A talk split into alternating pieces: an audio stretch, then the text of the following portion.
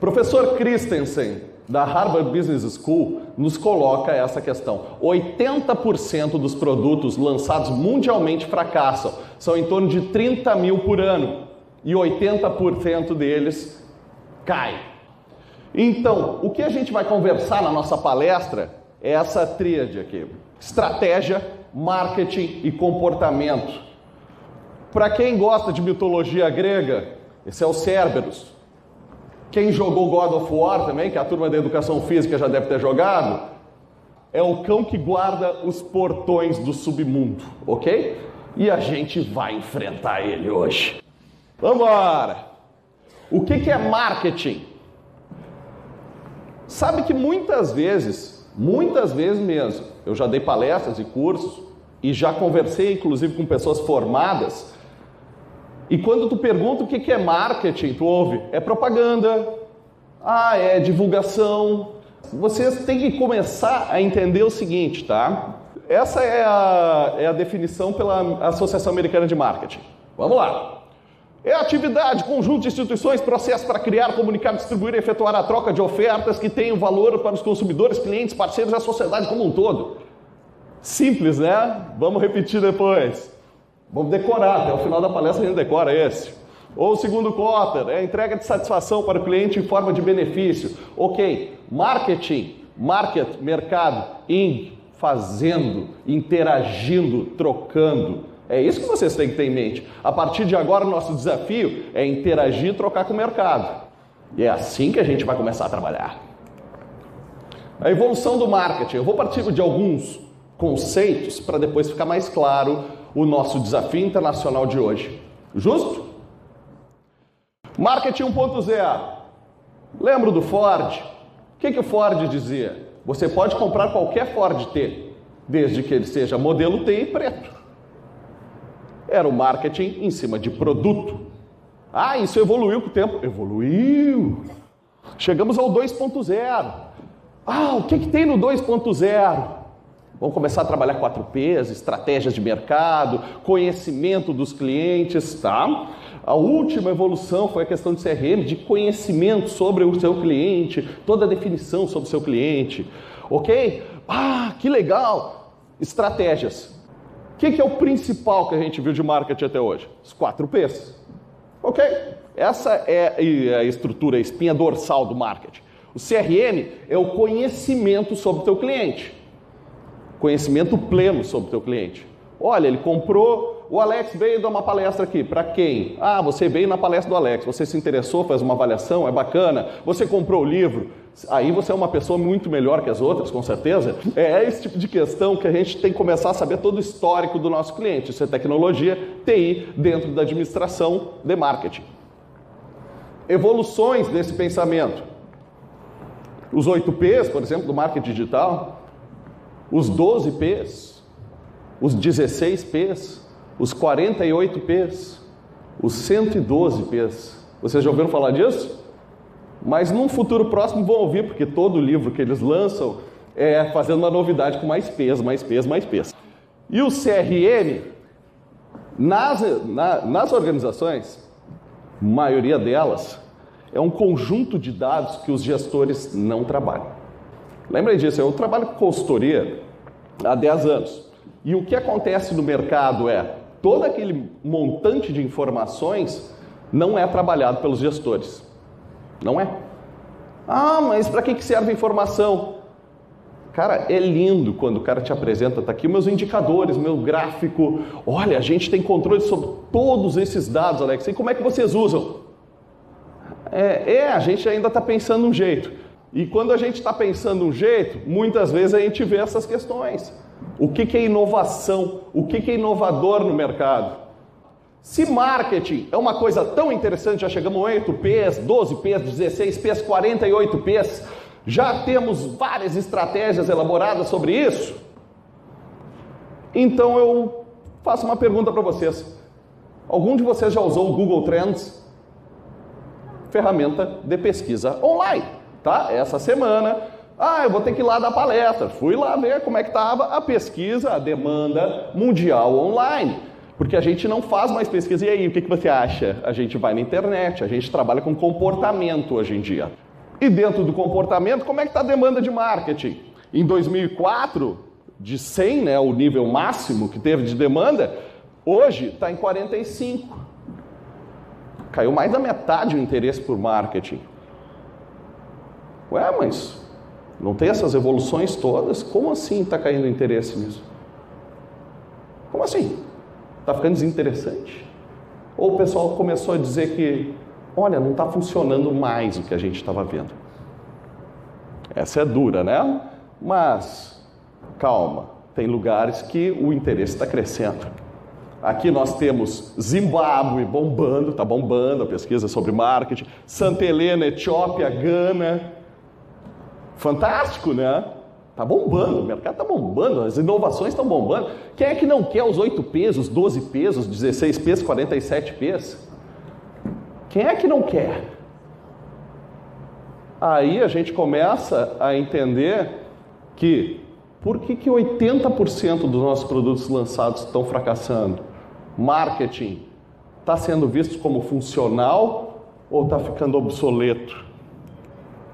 Obsoleto. Ah, mas eu estou estudando na faculdade, Alex, não fala essas coisas feias para mim. Calma, a gente vai voltar a isso. Eu não quero assustar ninguém, eu não quero fazer mal a vocês. Eu só estou mostrando como é que está o mercado hoje. Quem quiser saber mais, pesquise no Google Trends e depois diga assim: não, mas eu vi que também está bombando nas Filipinas, Alex. Tá bom, beleza. Faz parte. Então, o primeiro desafio de hoje é: será que marketing funciona? Claro que sim, meus filhos, mas o pessoal está perdendo a mão para utilizar, ok? A gente vai dar sequência, porque daqui a pouco eu digo assim, ah, não funciona mais, ah, então vou lá cancelar minha matrícula na faculdade de administração, não quero mais isso. Não, tô brincando, calma, calma, tem que ter o domínio disso, ok? Mas eu estou mostrando para vocês que está tendo uma grande dificuldade nesse momento. Vamos voltar para outro clássico então. O Porter, Michael Porter. Estratégias competitivas genéricas de Porter. Liderança no custo total, diferenciação e enfoque. Isso é básico de administração também. O que é o posicionamento custo? Um dos posicionamentos genéricos. Busca pelo menor preço sempre. Eu estou disputando por preço, por centavos. Se eu estou vendendo uma bala a 12 centavos, meu concorrente a 11, a chance do concorrente que vende a 11 é maior que a minha de fechar esse negócio, ok? Dentro desse tipo de estratégia, por exemplo, aqui ó, peixe urbano. Ah, eu quero lá fazer compras coletivas para ter um preço menor. Vocês, vocês já compraram em site de compra coletiva? Perfeito. Por que, que compraram? Porque era mais barato. Por, olha só, eu publiquei um artigo, inclusive está no livro lá, na época que compras coletivas está bombando. Ah, compra coletiva está bombando? Então eu vou pegar minha empresa aqui e eu faço cheeseburger. E eu vou botar na, na, lá no peixe urbano. Beleza, aí as pessoas vão lá, compram no peixe urbano e todo mundo é feliz. E depois que ele compra primeiro, ele sempre vai comprar de mim, não é verdade? Porque eu vou fidelizar ele com preço mais baixo. Claro, o salão de beleza da Jujuzinha, eu vou lá cortar meu cabelinho porque é mais barato, mas depois, ah, não, esse cliente vai voltar sempre. O que que causava em salão de beleza, por exemplo, compra urbana, compra coletiva quando começou isso? Lotava a agenda de gente indo por preço. E quem já era cliente acabava dizendo: Ah, mas vem cá, tem fila. Ah, essa galera toda aqui, ah, tá uma droga, perdi a cliente com compra coletiva. É uma coisa muito, muito delicada de se trabalhar. Querem saber mais? Está o artigo lá dentro. Mas vamos lá. O Sebrae do Rio de Janeiro utiliza o artigo como base para o pessoal lá, eles pediram para mim na época. Tá? Então são clientes que não são fiéis, eles não estão fidelizados a ti. Justo? É uma transação. Eu vou lá e compro porque é mais barato. Ponto tá? E a concorrência é enorme. Ah, por que está o Walmart aqui? Líder mundial de compras buscando o menor preço mundial sempre. Ah, mas no Brasil não funciona. Tudo bem, aqui tem um grupo chamado Pão de Açúcar que compra muito mais que o Walmart no Brasil. E é por isso que eles não conseguem o preço mais baixo. Mas no mundo inteiro eles tentam essa estratégia de custo. Posicionamento diferenciação. Diferente dos demais, produtos de qualidade, inteligência de mercado, algo a mais no seu segmento. Eu coloquei aqui porque é o posicionamento para vocês entenderem como, por exemplo, a nossa empresa se posicionou. Foi por diferenciação. O Zafari, Zafari de Porto Alegre, economizar é comprar bem. Né? Não está dizendo que é mais barato. Não, o Zafari não é mais barato. Só que tu vai ter menos fila, vai ter produtos de maior qualidade, vai ter um mix diferente. Ah, eu quero comprar aquela mostarda Dijon. Tá, tudo bem, tem a mostarda Dijon.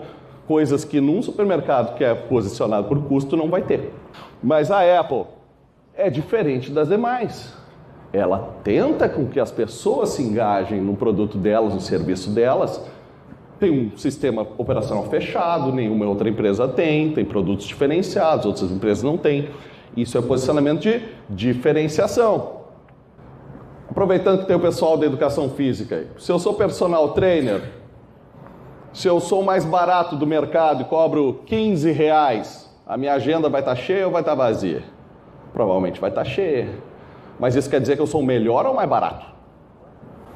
Mais barato. Quando a gente tenta se diferenciar, a gente busca mostrar que tem mais qualidade. Não, a minha hora é 80, não é 15. E isso vai ser feito. E o enfoque, o que, que é? Nicho de mercado. Lembra do seguinte: ah, eu sou personal trainer para velhinhas com Alzheimer.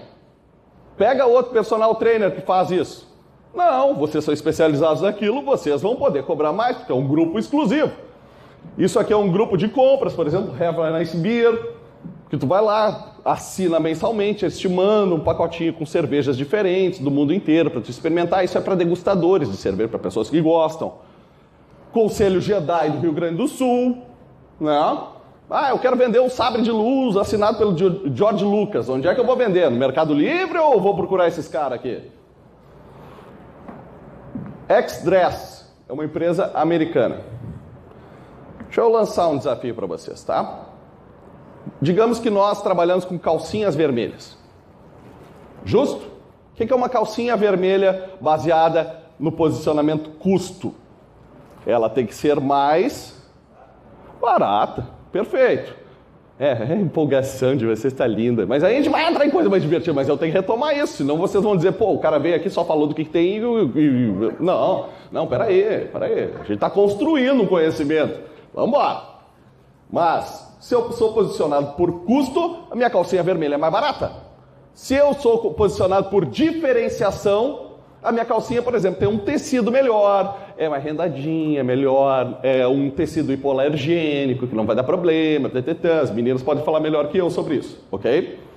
Agora, se eu vendo calcinhas vermelhas para um nicho de mercado, eu quero um exemplo de nicho. Um grupo bem específico de pessoas que comprariam calcinhas vermelhas. Espera aí um pouquinho. Vamos lá, vamos olhar, vamos olhar, olhar. Nicho.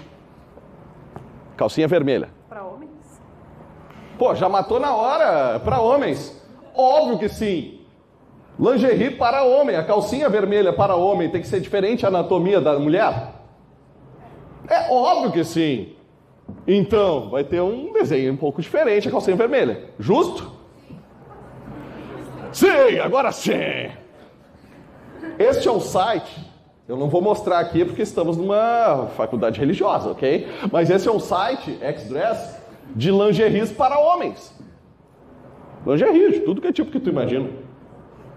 Ok? Existe? Existe mercado para isso.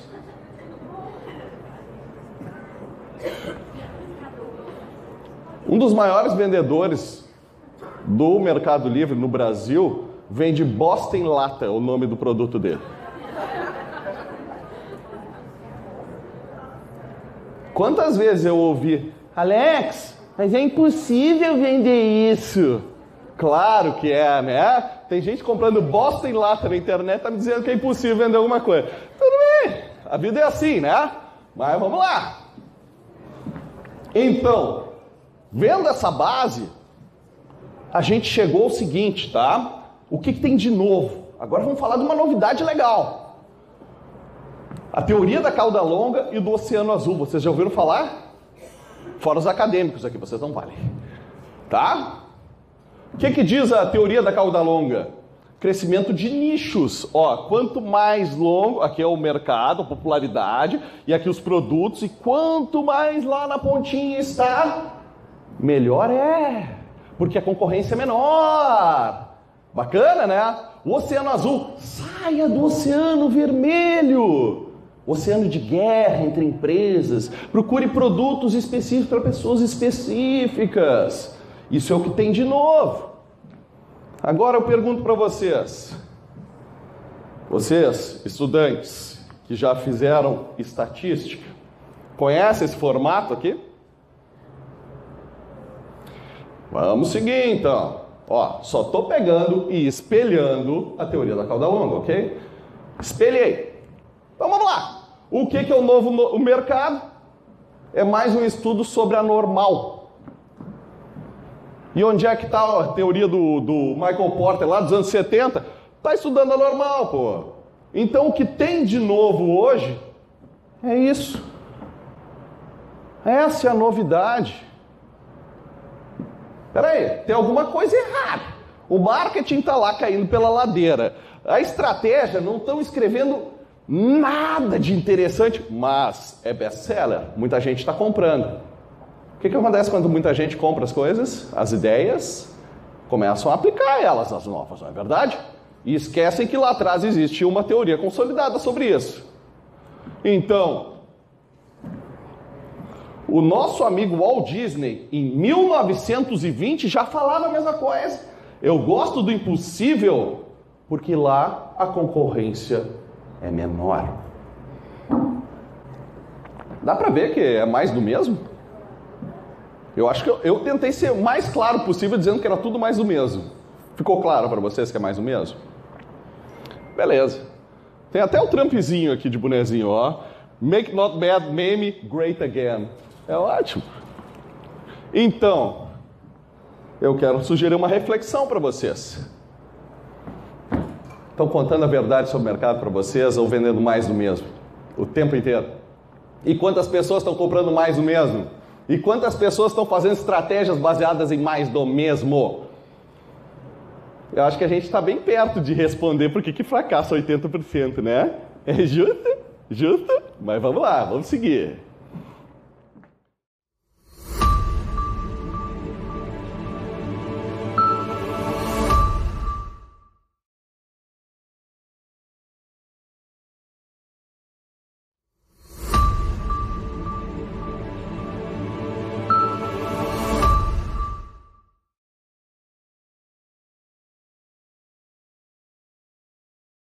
Que, que tem de novo então no marketing? 3.0 do Kotler, tá?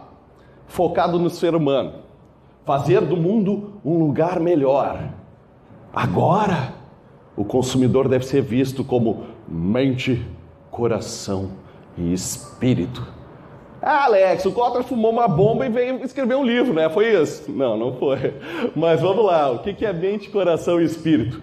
Mente, racionalidade coração, emoção, espírito é o espírito social, de engajamento das pessoas. As pessoas querem fazer parte de algo maior. Tá certo isso? Não querem mudar nada no mundo. Foda-se o mundo. Desculpa, professor, falar palavrão aqui, eu sei, eu sei, é feio, mas tudo bem. Escapou. mas vamos lá. Se é para fazer o mundo um lugar melhor, se eu tenho uma pet shop, tá? Ah, minha pet shop. Ah, como é que eu faço do mundo um lugar melhor? Pô, quando você compra ração na minha pet shop, 10% das vendas são revertidas em ração para cãezinhos em lares de cãezinhos abandonados. Tá fazendo o mundo um lugar melhor fazendo isso? Para quem gosta de cachorrinho, sim. Pro Alex é do tipo assim, pô, vou botar o dinheiro fora com cachorro de rua, o que, que é isso? Mas para quem gosta, é que feio, mas para quem gosta de bichinhos, tá fazendo o mundo um lugar melhor. É isso que as pessoas estão buscando nas empresas. Como assim, Alex? Puxa vida!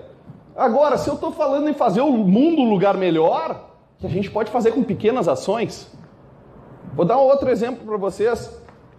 o meu trabalho de conclusão virou um artigo depois, trabalho de conclusão da faculdade. Foi baseado em mão de obra prisional, tá? Oh, mão de obra prisional. Aí eu fiz a seguinte análise: vantagem competitiva e responsabilidade social. Pô, mas como assim? Não, tu usar a mão de obra prisional, tu tem várias vantagens em custos e ao mesmo tempo tu está sendo responsável social reabilitando aquelas pessoas que trabalham em presídio. Ah, eu achei bacana na época, eu fui chamado de a volta da escravatura no Brasil pelos professores da URGS, mas não tem problema. Se enrolem na bandeira lá nacional socialista e pronto. Mas eu apresentei o trabalho e foi. Até tem o artigo no livro. Mas isso faz diferença para fazer o mundo um lugar melhor? E é isso que a gente tem que começar a pensar, porque as pessoas se engajam com isso. As pessoas se engajam em ideias, fazer parte de algo, tá? Se a gente consegue engajar as pessoas, a gente consegue uma coisa chamada lealdade. Não é o cliente fiel, é o cliente leal. Quando a gente é autêntico, a gente consegue uma coisa muito bacana. Ah, autenticidade é uma coisa importante, tá? Não adianta dizer assim, ah, eu adoro os bichinhos, eu vou fazer isso aqui pelos bichinhos, todo mundo sabe que tu odeia bicho. Né? Eu não poderia fazer a campanha Bichinhos Felizes, ok? Tem que ser uma coisa que realmente eu acredite. Ah, eu posso mudar a educação de alguma maneira? Posso, posso dar palestra, posso fazer, babá, babá, beleza. Aí a gente busca nossas bandeiras, tá? Mas tem que ser autêntico. Qual é a diferença de fiel com leal? Fiel é aquele cara que vai comprar de ti. Ok? Ele é um cliente fiel. Leal, o que tu tiver, ele vai comprar de ti. E vai te dizer, mas Alex, tô comprando teu lápis, beleza. Vai precisar de borracha, tu não tem aí? Ah, vou providenciar. Começar a vender borracha agora. Lealdade. Então, se eu estou buscando lealdade, eu tenho que ser autêntico. Se eu sou autêntico, eu consigo que a pessoa corra junto comigo. Voltando aqui. Se a gente está falando lealdade, autenticidade, o 4.0, foi o último livro do Kotler, ele fala o seguinte: é focado no ser humano com mais tecnologia, mais interação. Ok? É a aplicação da tecnologia para que as pessoas se engajem entre elas e busquem fazer do mundo um lugar melhor.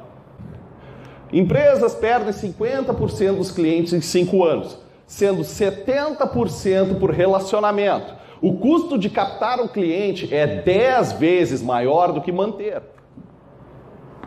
Aí o valor vitalício aí é uma questão do cota também. Pizza, 4 mil dólares. É o que o cara vale consumindo a tua pizza, sendo leal à tua pizzaria. Ah, Coca-Cola, 11 mil em 20 anos, dólares. Hotel de luxo, 144 mil dólares. Clube social, automóvel de luxo, telefone. Se a gente imaginar que o nosso cliente não é aquele cara que compra hoje, sim é o cara que vai interagir com a tua empresa, talvez por toda a vida dele, quanto é que ele vale para a tua empresa? Mas as empresas não estão mais fazendo isso. Quem fazia isso era o seu Zé da mercearia, que quando tu era pequenininho, teu pai te levava lá, comprava meia dúzia de coisinha e anotava no caderninho. E ele chegava, pô, e aí, como é que tá o guri, como é que tá tua esposa, como é que tá isso, como é que tá aquilo, todo, ele sabia a vida de toda a tua família. Quem é que não viu isso? Ah, isso não existe mais. Eu vou no supermercado, eu não quero que a, que a menina lá do caixa fale da minha família, stalkeando a minha vida. Tá, tudo bem, mas era assim que funcionavam os negócios. Isso foi se perdendo com o tempo. Essa interação com o teu cliente foi se perdendo com o tempo. Já ouviram falar num programa chamado Nestlé até você? A Nestlé em regiões mais pobres, onde não tem um supermercado, eles pegam o seguinte: eles fazem uma centralzinha de compras da comunidade e as donas de casa são treinadas em produtinhos da Nestlé. Ah, mas o que, que elas fazem? Pega o carrinho e vão vendendo às suas vizinhas. Fulana, como é que tá? Olha, eu tenho esse kitzinho da Nestlé. Ai, que bacana, vai lá, pá, compra e tal. A Nestlé está vendendo porta a porta a Friboi, antes desse inferno que os caras estão vivendo, eles pegaram um financiamento do BNDES, hoje em dia pode ser duvidoso, a gente pode analisar isso, mas eles pegaram um financiamento e fizeram uma frota de carros. E esses carros, aqueles caminhãozinhos, tinham uma motorista e uma açougueira. E eles estavam vendendo carne porta a porta. É, que ideia boba. Pode ser, mas o que, que eles estavam fazendo? Tentando ter relacionamento com o seu cliente de novo. Não falei lá do CRM, que é um, um, um entulho de, de dados? Por isso. Porque as pessoas não conseguem fazer a estratégia para interagir. Tanto que está tentando se voltar a esses modelos mais antigos. Fazer do mundo um lugar melhor e interagir com o teu cliente. Está cada vez mais difícil, né? E vai piorar, tá? Não, não se animem muito, que vai piorar. tá? Isso aqui, eu coloquei essa pesquisa, foi do Instituto Etos, de 2004, ah, meio desatualizada, claro que sim, mas foi a maior que foi feita no Brasil. Onde as organizações, as empresas, deveriam estar ajudando a sociedade. Responsabilidade social corporativa. Olha só que gozado: 25%. Saúde. Educação e treinamento, 23%. Crime e segurança. Lembra do que eu falei do trabalho de conclusão? Ajudava ou não ajudava? Tá? Pobreza, 19%. Isso foi bem na época que a Natura dizia: ah, a gente replanta plantinhas aqui, você compra da Natura e a gente está replantando. Nessa época, 2% falavam que se interessavam com o verde. Claro que hoje em dia é muito maior, tá? Não estou falando que ninguém se interessa. Se interessa, vocês. Novamente, bichinhos e verde é com vocês, tá? Mas percebam que a nossa sociedade, ela quer que as empresas atuem no meio social. Mas a diferença é como e como interagir com o teu cliente. Não tem toda a tecnologia, não tem um Facebook, não tem um Instagram, não tem redes sociais, aplicativos para isso. Quantas empresas estão usando de uma maneira que vocês digam: "Nossa, que coisa legal que essa empresa fez"? Alguém consegue dizer um exemplo legal além de fazer o campinho de futebol não sei aonde? É isso. É esse tipo de raciocínio que a gente está tendo. Exemplo do marketing 3.0. Exemplo, esse é Alex Prior, tá? Ele é gestor da Guaiac. Quem é a Guaiac? É a empresa que levou erva mate para os Estados Unidos. Ele é argentino. O que, que ele fez? Estava lá nos Estados Unidos, Aí de repente, ele é argentino, então ele foi preparar o mate dele no campus lá na Califórnia, aquele malandrinho ali, aquele estilinho meio, meio gaudériozinho, assim. Preparou o mate e o pessoal do campus chegou para ele assim, o segurança do campus, olha, não pode usar drogas aqui. Não pode usar drogas. E quando o segurança disse não pode usar drogas, aquilo causou uma repercussão entre os estudantes que eles queriam o que então? Agora, agora era a moda fazer o quê? Tomar chimarrão e enfrentar o campus. Virou um movimento social. E esse cara, vendo essa oportunidade, resolveu comprar do Equador a erva mate dele e vender para universitários americanos. Mas qual é o mote dele? O mote dele é ajudar mil famílias do Equador e replantar. Ah, não me lembro quanto é que era, mas era, era 60 mil hectares, tá? 60 mil hectares. Então eu estou reflorestando o Equador, estou replantando, estou colocando, ajudando o verdinho e as carentes do Equador a ter um trabalho. É essa a diferença. Depois que ele começou com isso, colocou a erva mate dele, outras empresas não começaram aí também? Sim, Aí fizeram a pergunta para ele: tá, mas tu não te preocupa? Tá vendo muito concorrente, às vezes muito mais barato. Não, não me preocupo, porque eu estou fazendo do mundo um lugar melhor. E o universitário americano entende essa mensagem. Então ele quer fazer parte dessa comunidade, não da que compra barato lá erva mate. Faz diferença. Não para vocês que estão aí tomando mate aí feliz com a erva que a mãe de vocês comprou no supermercado, sei lá, mas Mas nenhuma erva mate diz pra gente assim: olha, essa erva mate faz a diferença para um mundo melhor. Opa, esconde, esconde aí, esconde aí. então, para mim, esse é um grande exemplo. Ele fica lá naquela simplicidade dele, de boininha, sempre toma mate nas palestras dele. Estou aqui tomando meu matinho, conversando sobre como é que eu faço o mundo um lugar melhor, o Equador, reflorestando no Equador. Hum, ai, que bacaninha que eu sou. Tem mil famílias que eu estou ajudando. Ai, você é um cara muito bom para o planeta. Sim, só que ele é milionário, pô. ficou milionário fazendo o mundo um lugar melhor. Não estou dizendo que é feio, é lindo, é maravilhoso. Você ganhar dinheiro e ajudar os outros é a coisa mais linda do mundo. Mais linda. Só que muitas vezes as pessoas ficam, é, que feio, olha ali, tá ajudando, é, que aparecer, mas botar a mão na massa ninguém põe, né? E quando uma empresa faz isso, a repercussão é maior. Lealdade vem com fazer o mundo lugar melhor. Tá ok? 4.0, a gente está falando de tecnologia. Antes de eu continuar, alguém tem alguma dúvida, colocação, quer me jogar uma garrafa? É. Fico feliz, a última vez que eu perguntei eu tomei garrafada. eu devia aprender com isso, né? Mas eu acho que as pessoas têm direito de colocar para fora sua raiva por estar de noite, depois do trabalho. Joga. Então joga, pronto. O que, que a gente tem de novo?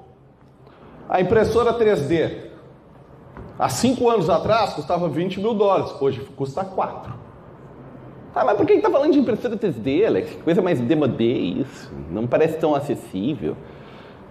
Gente, o futuro dos negócios não está em eu produzir, está em eu vender um projeto que a pessoa vai imprimir na sua própria casa.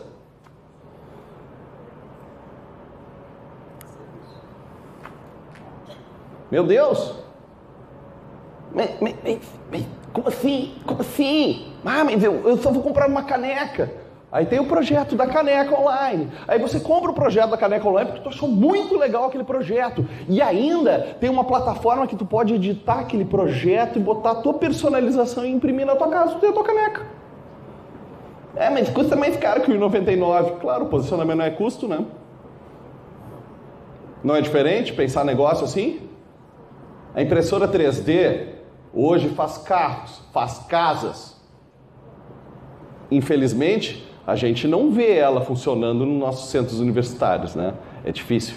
Mas talvez fique a dica aqui, de repente vocês conseguem comprar uma para fazer um laboratório 3D, porque o futuro dos negócios é isso. Meu Deus do céu! E as pessoas acham, não, a vida está passando. Ah, não, eu estou aqui com a minha empresinha fazendo. Eu vi, eu vi uh, uma funcionalidade da impressora 3D é fazer pizza para astronauta, que é a NASA. Ah, olha, o pessoal vai para Marte, né? Pô, imagina, vão ficar entediados de ficar comendo aquelas comidas prontas de astronauta. Então a impressora 3D faz uma pizza. Com os ingredientes faz comida. Um vestido do teu número exato. E a gente aqui comendo mosca. Ok? Cocriação. Portais de cocriação, pessoas do mundo inteiro discutindo o que deve ser o teu produto. Ah, mas eu perco o controle do meu produto porque eu que sei, que não sei, que eu sou designer. Gente, um dos maiores vendedores dos Estados Unidos hoje de camisas é um portal que faz o seguinte: as pessoas colocam seus projetos e eles são votados. Ah, tipo a estampa da camisa, tá? Tá aqui a estampa X. Eles não têm mais designer, eles só produzem o que os caras dizem que eles gostam. Então, olha, tá aqui todas as estampas, todo mundo ali votando. Aí a pessoa vai lá e o mais votado, ou os mais votados, que é aquela linha que eles vão produzir dessa vez, rendem 10% do lucro para quem fez a estampa, o resto para a empresa, mas quem é que está fazendo a estampa? É a empresa? Não, são pessoas do mundo inteiro desenhando, buscando ganhar junto com aquela empresa. Faz diferença isso? Muitas vezes a gente pensa que a gente sabe tudo e quando vê, podia estar trabalhando com outras pessoas, gerenciando com outras pessoas o conhecimento para montar uma coisa totalmente nova. E o conhecimento é mundial hoje em dia. É aquele livro ali, por exemplo, tá?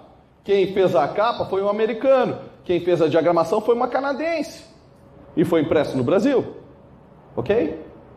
A gente vai trabalhando com pessoas no mundo inteiro participando contigo das coisas. Precificação. Adianta a gente ficar brigando por preço no mundo que está todos os preços num aplicativo ou na internet? Ah, eu vou lá na tua loja, tirei uma foto do, do código de barra. Pum, beleza.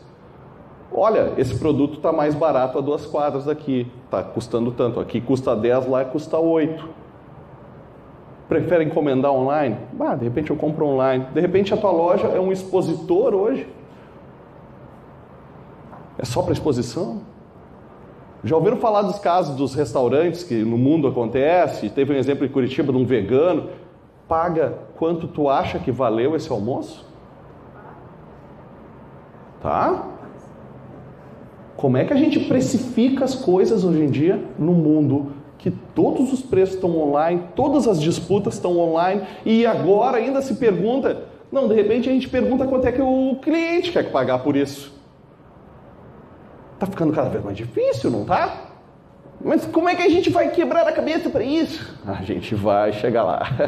oh, viu? Tem gente que vai embora no meio ou vai perder o filezão. E pior é aqueles que não vieram hoje. Aqueles melhor ainda.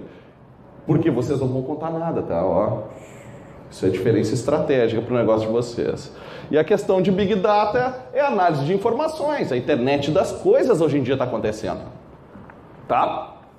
Tudo gera informação. E se a gente não trabalhar com informação, a gente não vai entender o nosso consumidor. Não vai entender o mercado, não vai entender o cliente, não vai entender o que está acontecendo. Então, selecionei algumas fanfarronices básicas que a gente ouve hoje em dia, tá? É as desculpas básicas para tudo. Marketing digital é muito melhor que o tradicional. Quem disse que marketing digital e tradicional não são a mesma coisa? Marketing digital utiliza ferramentas digitais dentro do marketing, de estratégias de marketing. Marketing de conteúdo acabou com o marketing. Vem cá, a gente não está falando de interação, de criar lealdade. E as pessoas compram isso, meu Deus do céu, eu fico louco quando eu vejo, mas compram. Ah, estratégia de lançamento. Só que é muito legal a estratégia de lançamento. Vocês já viram a estratégia de lançamento quando o pessoal fala online? Olha, faça isso aqui, vai ganhar de 15 a 50 mil em um mês. Vocês nunca viram isso? Aqueles vídeos, os caras prometendo milhões de coisas para vocês, eles prometem tudo. Mas eles não falam que quanto tempo isso vai durar, né? Porque se tu não criar nenhuma interação, nenhuma estratégia, nenhuma lealdade, como é que tu vai trabalhar?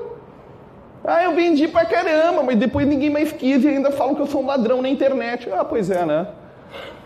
Fica fazendo as coisas. Então, por que que isso está acontecendo? Por que que essas coisas estão virando jargões? Tu vê entrevistas em revistas grandes os caras falando isso.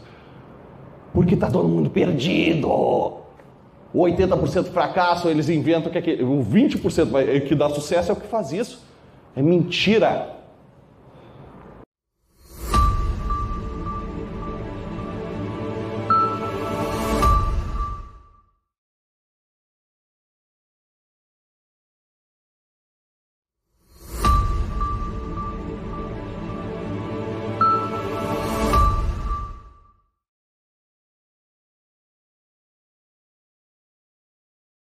Então, eu vou começar a desafiar a mente de vocês. Por quê? Estratégia. A gente falou, ah, questões estratégicas. Existem linhas interessantes? Existem, mas estão dentro de uma fundamentação teórica muito consistente, que já existe. Ah, os 8 P's, os 12 P's. Os 4 P's são a aplicação disso. Eu não estava falando sobre preço com vocês? Tava. Como é que se precifica?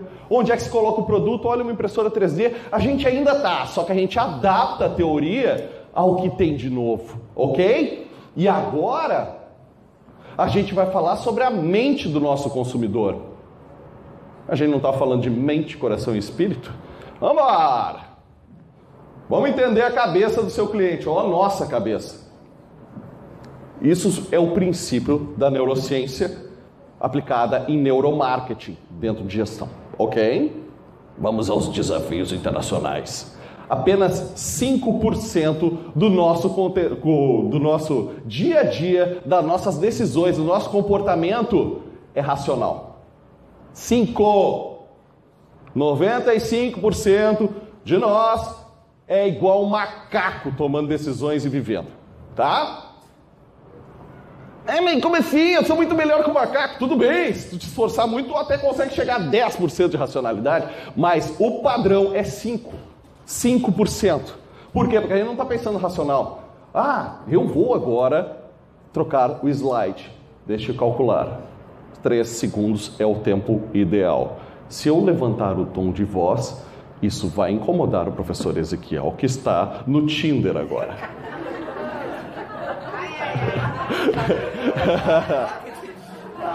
marketing digital, falei de marketing digital, aplicação tá ali, ó.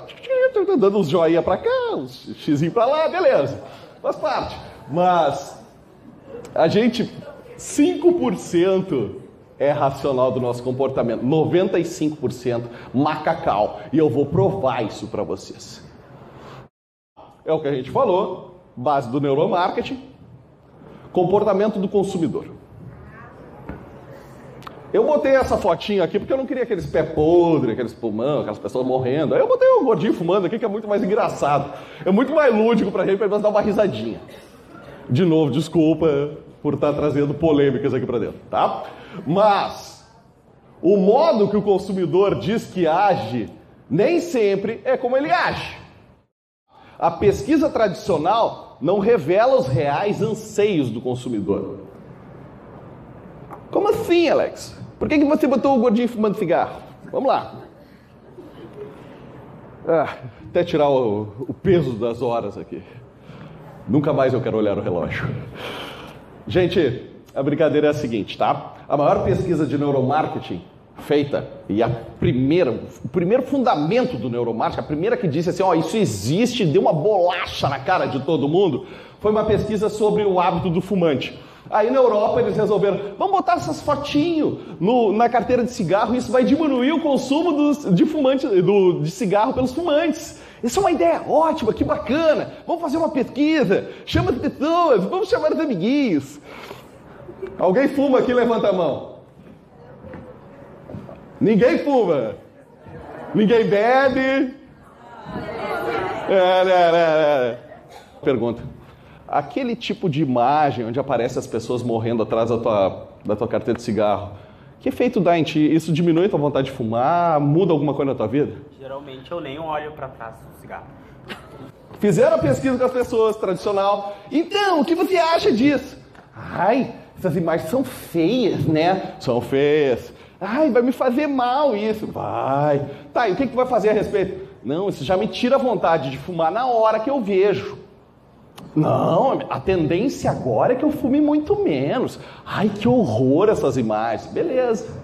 Essa era a resposta racional, correto? Quando tu é perguntado alguma coisa, tu pensa para responder. Mas fizeram uma ressonância magnética na pessoa. Está aqui o teu cérebrozinho, como é que ele está reagindo? E a área do fumante, do fumante, estimulada por essas imagens, é a área do prazer dá tesão. É gostoso ver aquilo. O teu cérebro está dizendo isso, é totalmente inconsciente. Não é a gente, mas o fumante, quando vê essas imagens, ele tem vontade de acender um cigarro. Funciona para diminuir o hábito de fumante, você vai fumar? Não, mas talvez iniba novas pessoas a fumarem um cigarro, ok?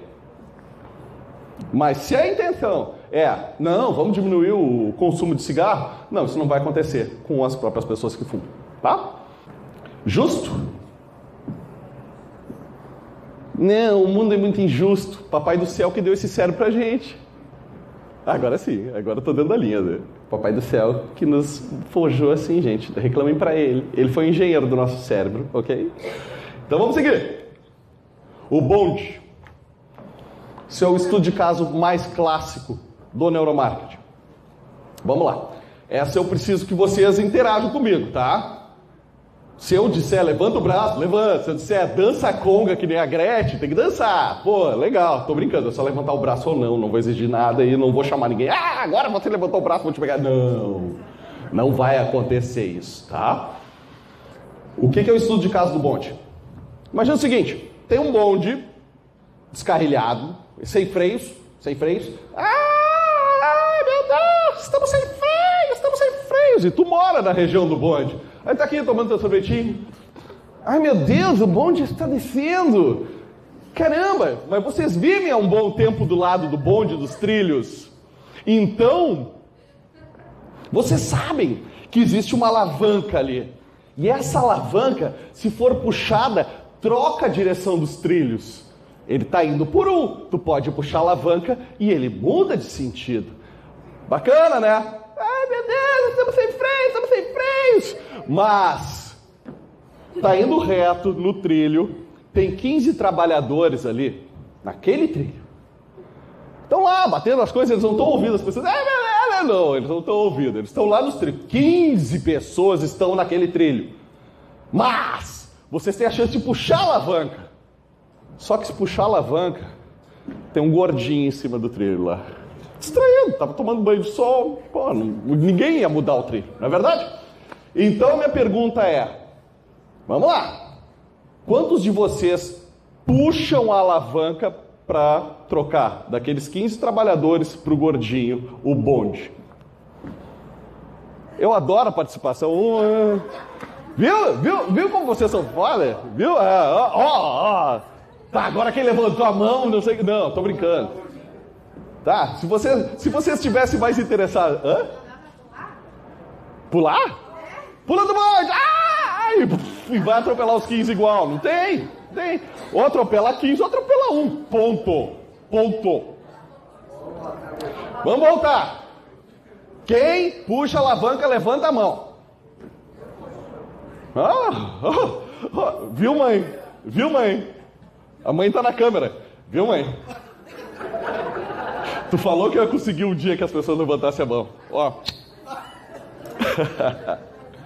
Agora vamos pro segundo estudo de caso. Continua o bonde sem freios. Pô, Alex, tá me falando de bonde?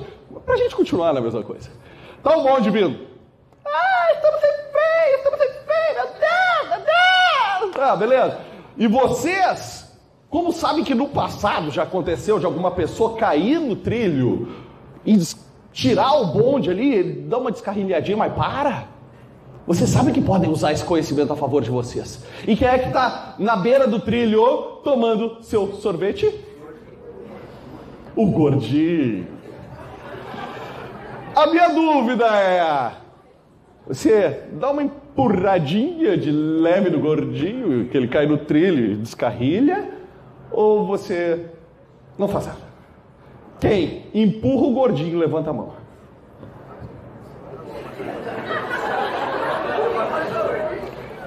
Beleza. Vocês estão de prova que a ampla maioria no primeiro exemplo levantou a mão e no segundo teve os maldosos ali no meio. Maldosos, saibam que eu também levantei a mão no segundo exemplo quando eu ouvi isso. Porque a gente é maldoso junto, tamo junto. A minha dúvida para vocês é: quantas pessoas morrem no primeiro exemplo se tu fizer uma decisão? Não é 15 para 1? E no segundo exemplo, que tu tem que sacrificar o gordinho para salvar 15, não é a mesma coisa? Não é 15 para 1, 15 para 1?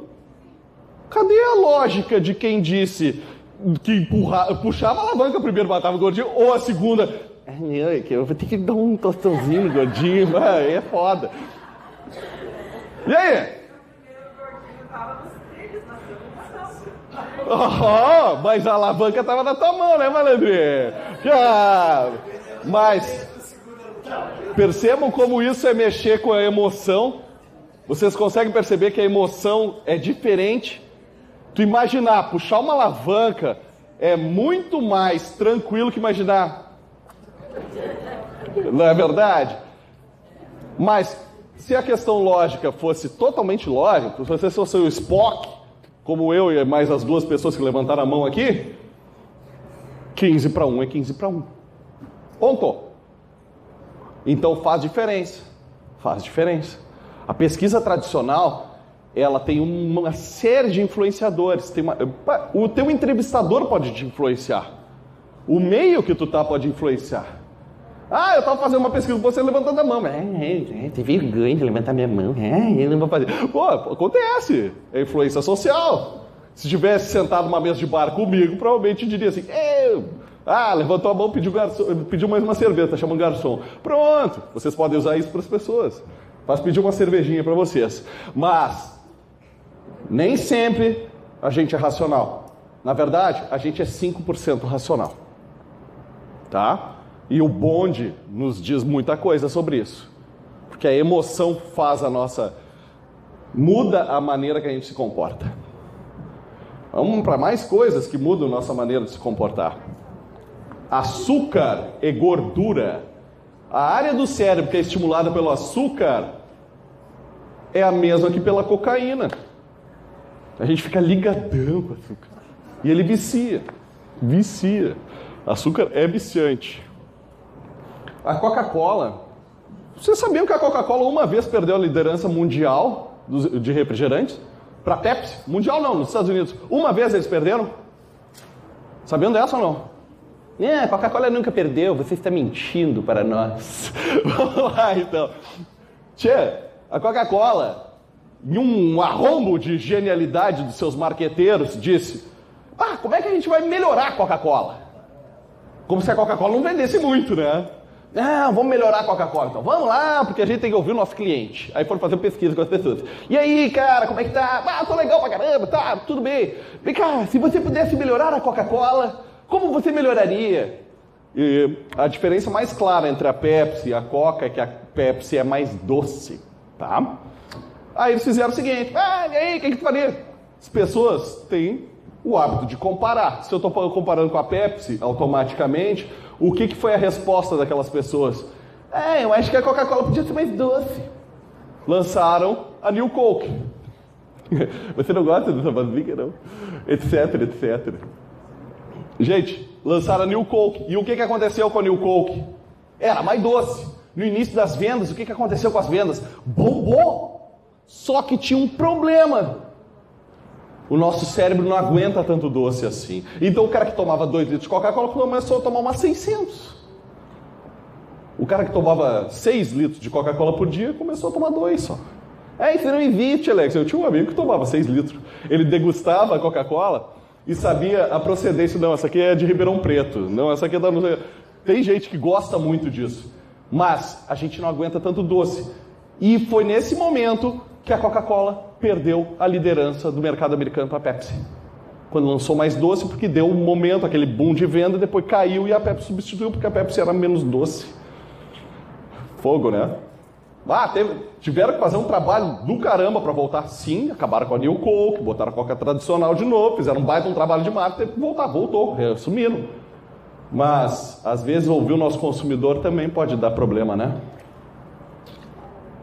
Então, vamos lá. Teste do vinho.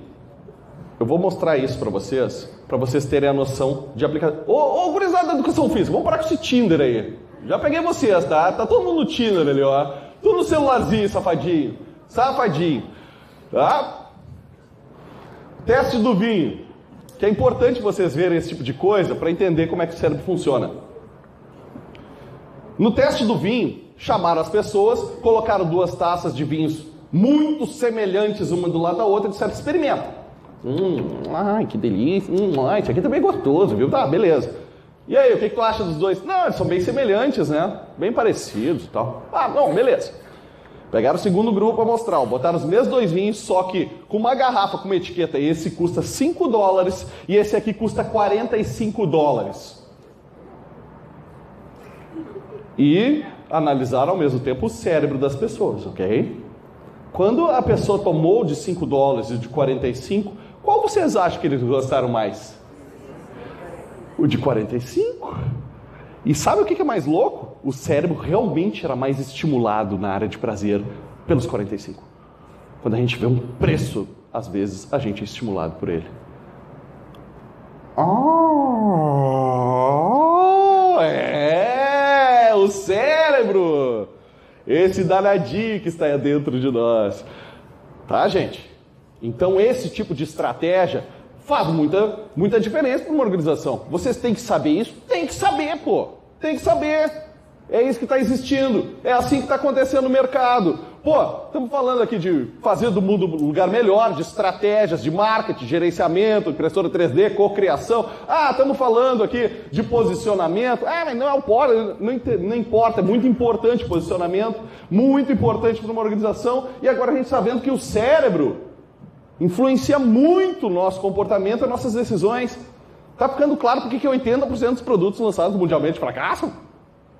Porque são três coisas para a gente analisar fazendo uma estratégia de negócio. Não é mais simplesmente, ah, eu vou fazer esse produto que é legal. Não. Ah, falei do pessoal da educação física, mas tem mais gente que gosta de celular aqui. É, tudo bem, tudo bem. Vamos lá. Tem um embate ético sobre isso. Muito forte, que é, meu Deus, mas nós manipulamos nossos clientes a partir de agora. Sim, ah, mas eu não vou fazer isso. Ótimo, não, não, faça, mas saiba que isso existe. E tem muito concorrente fazendo. Nos Estados Unidos, eles fazem pesquisa com criança. Para já entender como estimular a criança a trabalhar para a tua empresa. Ah, é feio, é horrível.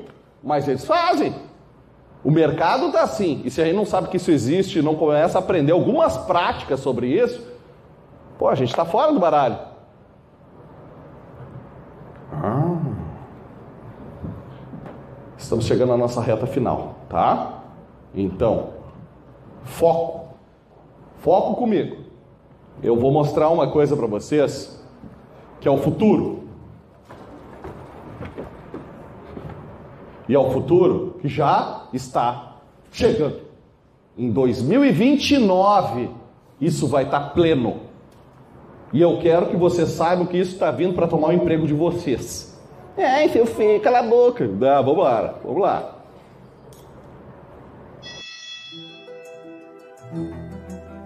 Eu sou uma revolução tecnológica.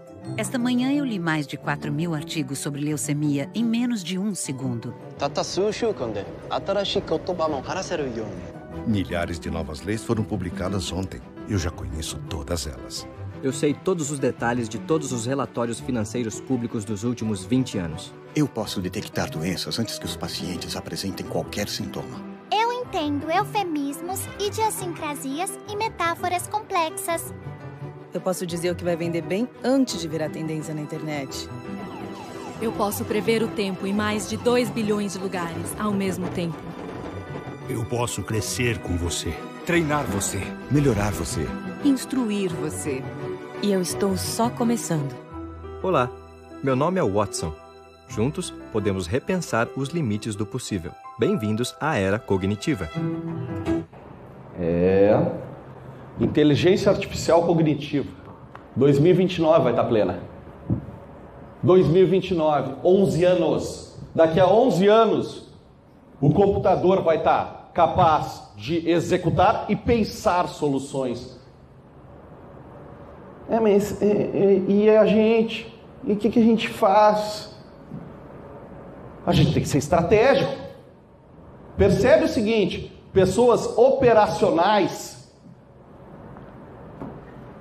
não vão ter mais emprego em 10 anos.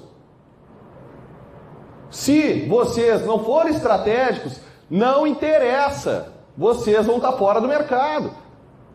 O mercado de administração, de contábil, imagina, a gente está com uma turma de administração e contábeis aqui, tá? Até de educação física, que um aplicativo pode fazer o trabalho de vocês aí. Não adianta vocês ficarem olhando do tipo, ai, somos arrogantes, isso não vai nos pegar. Pega sim, tá? Mas administração e contábeis, gente. Operação. Computador já vai fazer. Se a gente conseguir trabalhar mente, coração e espírito, olha lá o Cotter de novo. Se a gente conseguir entender a mente do nosso consumidor, trabalhar as questões de neuromarketing, trabalhar a estratégia, a gente vai pegar esse computador e botar para trabalhar para a gente. Eu estou esperando, eu estou babando que ele venha de uma vez. Assim.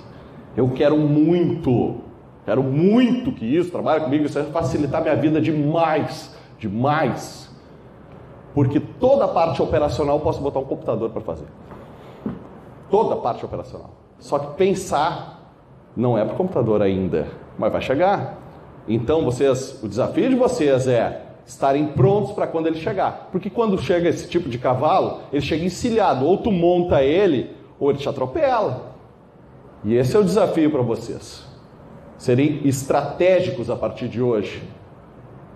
Eu vou mostrar uma coisa para vocês que eu pedi para um especialista para disponibilizar, para botar na palestra. Eu disse: Não, vou lá no pessoal metodista, lá de Santa Maria. Eu quero muito que eles tenham acesso a saber o que, que tu está montando, cara. Pô, me permite publicar ele com uma pessoa de grande coração, assim, mas grande coração mesmo, pessoa fantástica, espetacular, além de ser um gênio do que ele faz, ele permitiu. Aí eu, bah, beleza, posso mostrar para vocês.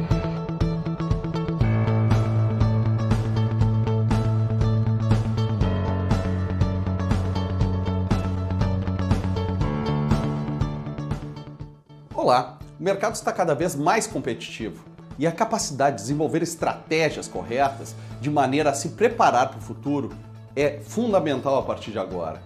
Perceba, impressoras 3D, processos co-criativos internacionais, a inteligência artificial cognitiva. A sociedade mudou, o mercado mudou, as equipes mudaram. E você está preparado para essa inovação? Empreender inovações é um negócio da IDAT. É uma empresa de consultoria que já trabalha há mais de 10 anos com reestruturação e preparação para inovação em organizações dos mais diversos portes. Meu nome é Alex e você é o seu guia nesse curso. Eu sou o administrador formado pela Universidade Federal do Rio Grande do Sul, tenho MBA em Gestão Comercial pela FGV e um pós-MBA em Gerenciamento Avançado de Projetos também pela FGV. E há mais de 10 anos atuo como consultor de empresas. No início da nossa empresa, nós trabalhamos de pequenas empresas, subindo para médias até hoje alcançar empresas de grande porte. E todo esse conhecimento está aqui para embasar você, a partir de agora, aplicar a inovação na sua organização. Esse é um curso de estrategistas. Nós estamos buscando desenvolver para você ferramentas e conhecimentos que lhe tornem capaz de trabalhar com inovação e trabalhar com a reestruturação de negócios. Inovação e reestruturação são a chave do estratégias comerciais avançadas. Autônomos, empresários e gestores sejam muito bem-vindos, porque a partir de agora é hora de moldar o futuro ao seu favor. E deixe agora apresentar como é a estrutura desse curso. Este é um curso que foi pensado dentro dos moldes de uma pós-graduação, então o aprendizado terá quatro pilares: marketing e estratégia, fatores humanos, clientes e equipes, técnicas de negociação e de vendas estratégia comercial avançada. São mais de 50 aulas e ainda dezenas de artigos, estudos de caso e vídeos complementares. Tudo isso para trazer uma formação extremamente sólida para você. O nosso compromisso a partir de agora é desenvolver e moldar o futuro ao seu favor. No final desse curso, você será capaz de desenvolver planos de negócio inovadores, planejar e implementar reestruturação em organizações, desenvolver estratégias de alto impacto, criar metas e indicadores e implementar processos de inovação contínua. O tempo dos obsoletos passou. A partir de agora, lhe convidamos a ser o estrategista que o novo mercado necessita. Conte conosco a partir de agora e seja muito bem-vindo ao curso Estratégias Comerciais Avançadas. Um grande abraço e vamos começar!